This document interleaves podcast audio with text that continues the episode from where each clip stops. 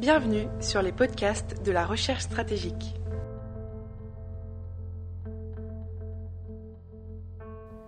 Bonjour, bienvenue pour ce nouveau podcast de la Fondation pour la recherche stratégique. Aujourd'hui, j'ai l'honneur de recevoir M. Koichiro Matsumoto, secrétaire adjoint du cabinet pour les affaires publiques, directeur en charge de la communication globale du cabinet du Premier ministre du Japon. M. Matsumoto est à la fois francophone et francophile. Euh, et euh, nous avons beaucoup de choses sur lesquelles échanger. Et au cours des derniers euh, mois, le monde a connu des bouleversements majeurs qui posent la question de la relation des grandes démocraties, dont le Japon, avec la Russie, comme la guerre d'agression évidemment en Ukraine, mais aussi la persistance de pressions chinoises dans la région Asie-Pacifique et au-delà, plus récemment, la réunion de la Quad, très importante à Tokyo, et un débat qui s'ouvre sur la réforme de l'ONU. Le Japon, troisième économie mondiale, occupe une place majeure sur la scène internationale et pour tous ces enjeux. Laissez-moi, Monsieur Matsumoto, vous poser quelques questions. Monsieur Matsumoto, la réunion des chefs de gouvernement de la Quad avec le président Biden, le Premier ministre indien Modi et le nouveau Premier ministre australien, australien Albanese vient de se tenir avec succès à Tokyo. Que pouvez-vous nous dire de ce sommet? Bonjour, euh, merci beaucoup pour me recevoir aujourd'hui. En effet, euh, la réunion Quad Japon-Australie, Inde, États-Unis, présidée par le Premier ministre Kishida, euh, s'est tenu euh, le 24 mai à Tokyo avec le président américain Biden, le premier ministre indien Modi et le nouveau premier ministre australien Albanese. Euh, durant la réunion, plusieurs questions régionales ont été abordées, mais je tiens à souligner deux points suivants. le premier point concerne la discussion franche qui a eu lieu entre les euh, quatre dirigeants euh, concernant l'impact de la situation ukrainienne sur la région euh, Indo-Pacifique. ces derniers ont exprimé leur inquiétude face à la guerre tragique en Ukraine et ont affirmé que l'état de droit et les principes de souveraineté doivent être partout respectés. Les quatre dirigeants ont également pu envoyé de Tokyo un message très fort. C'est qu'un euh, Indo-Pacifique libre et ouvert est maintenant plus important que jamais et euh, qu'ils feront euh, tout leur possible pour réaliser cet objectif. la réunion Quad est devenue un lieu de poursuite de la coopération pratique dans plusieurs domaines afin de réaliser cet Indo-Pacifique libre et ouvert. Euh, la coopération entre les quatre pays s'approfondit euh, chaque jour à différents euh, niveaux, comme par exemple dans les domaines des vaccins, de la cybernétique, de la 5G, de l'espace, du maritime et de l'aide humanitaire, etc. Cette fois, le Premier ministre albanese a proposé que l'Australie accueille la réunion au sommet de l'année prochaine nous espérons renforcer davantage la coopération entre les quatre pays à l'avenir. Je vous remercie. L'Ukraine est un sujet essentiel en ce moment. Quelle est la position du Japon sur cette guerre en Ukraine? Et plus particulièrement, quel est le soutien que le Japon apporte à l'Ukraine? Oui, euh, l'agression de la Russie euh, contre l'Ukraine est une violation du droit international et le Japon la condamne avec la plus grande fermeté. Les actes atroces menés par la Russie contre les civils à Bucha et à Mariupol ne peuvent être tolérés. En effet, euh, le Japon a renvoyé la situation en Ukraine à la Cour pénale internationale pour punir les, euh, euh, les responsables. De plus, depuis le début de l'agression de la Russie, le Japon, en tant que membre de G7, s'est mis d'accord avec la France et d'autres pays pour imposer des sanctions économiques sévères contre la Russie, notamment le gel des avoirs euh, et euh, le retrait du statut NPF.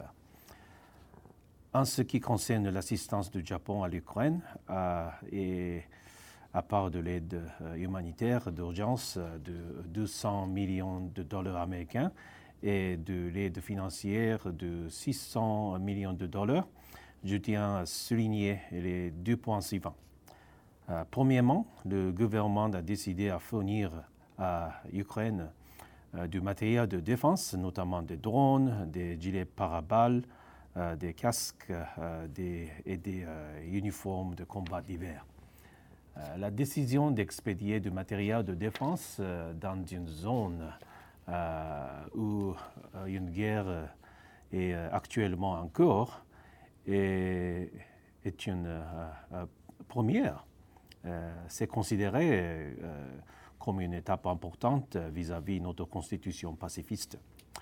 Euh, deuxièmement, le gouvernement japonais accepte des évacués ukrainiens et, s'il souhaite, couvre également les frais de euh, billet d'avion. Jusqu'à présent, il y a plus de 1 000 évacués ukrainiens au Japon. Euh, le gouvernement continuera à offrir aux personnes euh, évacuées euh, tout le soutien possible. Alors, l'approche claire et proactive du gouvernement a un appui de haut niveau. le taux d'approbation le plus récent du cabinet Kishida est de l'ordre de 60%. C'est le niveau inhabituel euh, pour un cabinet plus de huit mois après son entrée de fonction. Dans le reste du monde, on a tendance à oublier que le Japon et la Russie sont des voisins très proches. Pouvez-vous nous rappeler l'histoire des relations nippo-russes et surtout en quoi consistent les questions territoriales entre les deux pays? Oui, euh, la Russie et le Japon sont des pays voisins et comme beaucoup d'autres pays voisins dans le monde, ils ont des problèmes euh, très difficiles et euh, non résolus entre eux. Euh, le Japon est l'un des rares pays à avoir gagné une guerre contre la Russie, mais, mais il a aussi été attaqué par l'Union soviétique sous le règne de Joseph Staline à la fin de la Seconde Guerre mondiale. En avril 1941, euh, le Japon conclut le pacte de neutralité nippo-soviétique. Euh, il est dit que Staline était impatient euh, de sécuriser le front oriental avec le Japon en raison de la pression croissante que les soviétiques subissaient sur le front occidental vis-à-vis -vis de l'Allemagne nazie. Le pacte a été conclu deux mois avant l'opération Barbarossa, comme vous savez. Euh, le 9 août 1945, à la toute euh, fin de la euh, Seconde Guerre mondiale, l'Union soviétique déclare la guerre au Japon, ignorant le pacte de neutralité nippo-soviétique. le 15 août, le Japon accepte la déclaration de Potsdam, appelant à une reddition inconditionnelle.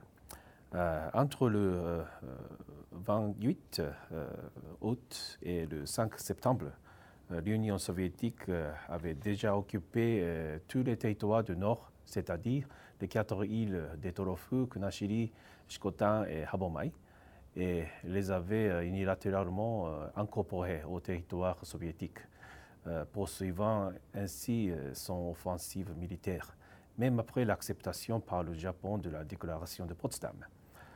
À ce jour, l'Union soviétique et la Russie poursuivent euh, l'occupation illégale des quatre îles du Nord.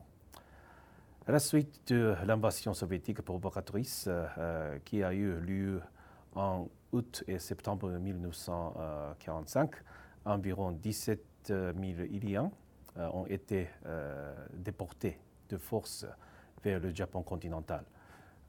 les quatre îles du Nord, dont la superficie est d'environ 5, 000 km euh, carrés, euh, soit environ euh, le quart de la taille de la Nouvelle-Calédonie, par exemple, ont été prises de force par l'Union soviétique et la Russie.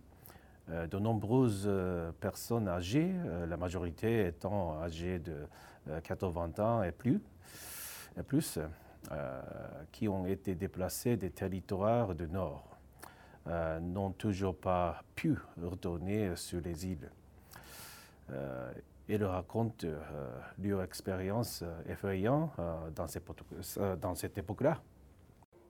Toujours par rapport à la Russie, quel est le degré de dépendance du Japon, comme l'Europe d'ailleurs, à la Russie pour l'énergie et notamment pour le gaz? Comme, euh, Comment la France et le Japon pourraient coopérer pour réduire cette dépendance? Euh, Premièrement, euh, notre position est conforme à celle du G7. Lors du sommet du G7, le Premier ministre Kishida a déclaré que, bien qu'il s'agisse d'une décision très difficile pour le Japon, euh, qui dépend des importations pour la majorité de euh, euh, ressources énergétiques, y compris le pétrole. C'est un moment où l'unité de G7 est très importante. De plus, compte tenu de la déclaration du sommet de G7, le Japon adoptera en principe une mesure visant à imposer un embargo sur le pétrole russe. Euh, le Japon dépend des importations de pétrole, gaz naturel et d'autres énergies en provenance de l'étranger pour la majorité de son énergie. Euh, le Japon importe environ 14% euh, de son pétrole brut et environ 9% de son gaz naturel liquéfié de la Russie. C'est relativement pur par rapport à l'Allemagne, par exemple, euh, qui euh, dépendait désormais 12% euh, de pétrole brut russe et à 35% de son gaz naturel. Mais la voie du Japon vers une économie sans la Russie n'est pas facile. Lors de la réunion du G7, il a été convenu que nous nous engagerons à éliminer progressivement notre dépendance à l'égard de l'énergie russe. Euh, nous veillerons euh, à euh, le faire de manière prompte, efficace et qui laisse au monde le temps d'assurer des autres ressources d'approvisionnement. Grâce à cette déclaration, le Japon réduira également sa dépendance à l'égard de la Russie. À cette fin, euh, nous pensons qu'il euh, est euh, très important d'assurer la sécurité énergétique par une utilisation équilibrée de l'énergie nucléaire, des énergies renouvelables, de l'hydrogène, de l'ammoniac et du CSC. Euh, de ce point de vue, je pense que de nouveaux progrès dans la coopération énergétique franco-japonaise contribueront grandement à réduire euh, notre dépendance énergétique vis-à-vis de la Russie. Euh, il va sans dire que la France est, avec les États-Unis par exemple, un partenaire nucléaire avec lequel le Japon entretient des liens étroits. Euh, depuis la signature d'accords euh, de coopération entre la France et le Japon euh, pour l'utilisation de l'énergie nucléaire en 1972, nous avons coopéré dans les domaines de la production d'énergie nucléaire, de la sûreté, des projets de retraitement, de la recherche et du développement, démantèlement après euh, l'accident de la centrale euh, nucléaire de euh, Fukushima Daiichi de TEPCO, etc. le Japon continuera à travailler avec la France. Concernant la Chine, un autre voisin du Japon à l'attitude agressive, que pensez-vous de la position de la Chine par rapport à la Russie? Est-ce que la relation sino-russe sort renforcée de la guerre en Ukraine? Et si c'est le cas, quelles sont les implications pour la sécurité du Japon? Ah oui, en général, euh, la Chine et la Russie euh, entretiennent depuis plusieurs années euh, des relations très étroites. lors de la réunion au sommet qui a eu lieu à la veille des Jeux olympiques de Pékin, les deux dirigeants ont publié une déclaration conjointe contre l'expansion de l'OTAN, par exemple. De plus, euh, la coopération militaire entre les deux pays euh, s'est graduellement euh, renforcée ces dernières années.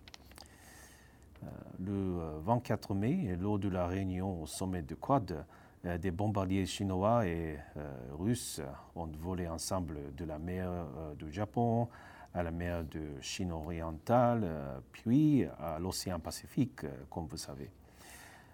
Ces activités conjointes, y compris ce vol conjoint, à proximité du Japon, doivent être considérées comme une manifestation contre le Japon.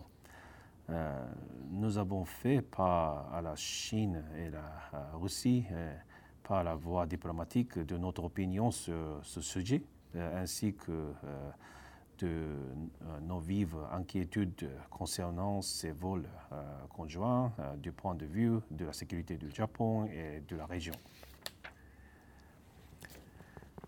Euh, concernant la question euh, se rapportant euh, à la mesure dans, laquelle les relations sino-russes seront affectées par la guerre en Ukraine, il y a deux points à ce sujet. premièrement, en plus de devoir surveiller de près l'état des relations sino-russes, on a dit que c'est un mariage de convenance, mais euh, nous devons également garder euh, si elles euh, évolueront pendant et après l'agression russe en Ukraine. Deuxièmement, nous ne voulons pas que d'autres pays créent des failles dans les sanctions contre la Russie et que le retrait de nos entreprises soit compensé par les entreprises d'autres pays. Euh, c'est la raison pour laquelle euh, nous voulons euh, que la Chine soit d'accord avec nous sur ce sujet. Cette année marque le 50e anniversaire de la normalisation des relations diplomatiques entre le Japon et la Chine en 1972. pouvoir célébrer cette occasion dépendra des développements futurs. Le président ukrainien Volodymyr Zelensky a critiqué l'organisation de l'ONU et a déclaré qu'il était pour une réforme de l'ONU à la suite de l'agression de la Russie contre l'Ukraine.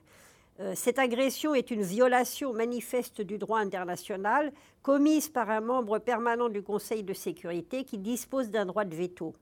De plus, le président Biden euh, a déclaré son soutien au Japon pour qu'il devienne un membre permanent du Conseil de sécurité de l'ONU.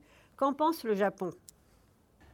Oui, euh, face à la situation en Ukraine, divers problèmes avec les Nations Unies ont été soulevés, notamment en ce qui concerne le Conseil de sécurité. cependant, il faut également noter que le Conseil de sécurité joue un certain rôle. et euh, que la présence de l'ONU reste essentielle euh, pour fournir euh, une aide humanitaire à l'Ukraine. De plus, la Russie est un membre permanent du Conseil de sécurité de l'ONU. Le fait que la Russie commette de tels actes indique la nécessité d'un nouveau cadre de l'ordre international et démontre clairement euh, l'urgence de la réforme du euh, Conseil de sécurité. Euh, le Japon appelle à une réforme du Conseil de sécurité depuis plusieurs années. De nombreuses années se sont écoulées depuis la création du Conseil de sécurité et les réalités de la communauté internationale ont changé depuis. il est important que euh, le Conseil de sécurité reflète euh, les euh, réalités actuelles de la communauté internationale. Dans ce sens, le G4, qui est composé de l'Allemagne, de l'Inde, du Brésil et du Japon, plaide en faveur de l'élargissement des sièges permanents et non permanents au, au sein Conseil. Euh, je voudrais profiter de cette occasion pour euh, remercier euh, la France pour son récent soutien de G4. je suis également encouragé par la déclaration du président américain Biden lors de la dernière visite au Japon en faveur de l'adhésion du Japon au Conseil de sécurité. par ailleurs, la France et le Mexique ont proposé en 2015 que les cinq membres permanents du Conseil s'engagent à ne pas recourir au veto lorsque une situation d'atrocité de masse est contestée. Et le Japon soutient euh, cette proposition. Euh, nous continuerons à faire euh, tout notre possible pour réformer l'ONU, y compris le Conseil de sécurité. Et cela en coopération en droite avec la France et d'autres pays qui soutiennent. La réforme. La France a assuré la présidence de l'Union européenne au cours des six premiers mois de l'année 2022 quelles sont les attentes du Japon à l'égard de l'Union européenne en matière de sécurité? Euh, Je pense que la sécurité de l'Europe et de l'Indo-Pacifique sont euh, inséparables. Euh, le Japon souhaite coopérer avec l'Union européenne afin de réaliser un Indo-Pacifique libre et ouvert. Euh, la coopération euh, entre le Japon et euh, l'Union européenne a également progressé dans les domaines de la formation conjointe et de l'aide au renforcement des capacités. Et nous nous attendons à faire des progrès dans la coopération en matière de sécurité et de défense entre Bruxelles et Tokyo, euh, compte tenu de la euh, boussole stratégique euh, de l'Union européenne annoncée en mars dernier. En ce qui concerne les relations avec la France dans le domaine de la sécurité et de la défense, nous estimons qu'il y a eu des progrès remarquables ces dernières années dans la coopération franco-japonaise euh, notamment avec euh, les exercices euh, d'entraînement conjoint lorsque le, groupe Jeanne d'Arc est arrivé en escale dans un dépôt du Japon et d'autres exercices. nous sommes encouragés par le fait que la France dirige l'engagement accru de euh, l'Union européenne euh, dans euh, l'Indo-Pacifique. Et nous espérons promouvoir davantage la collaboration entre la France et l'UE dans la région. Et enfin, quels sont les secteurs dans lesquels la France et le Japon devraient encore renforcer leur coopération dans cette situation de crise? En ce qui concerne l'agression de la Russie contre l'Ukraine, euh, le G7, euh, dont le Japon et la France sont membres, euh, collaborent plus, plus étroitement que jamais pour faire face rapidement à la situation.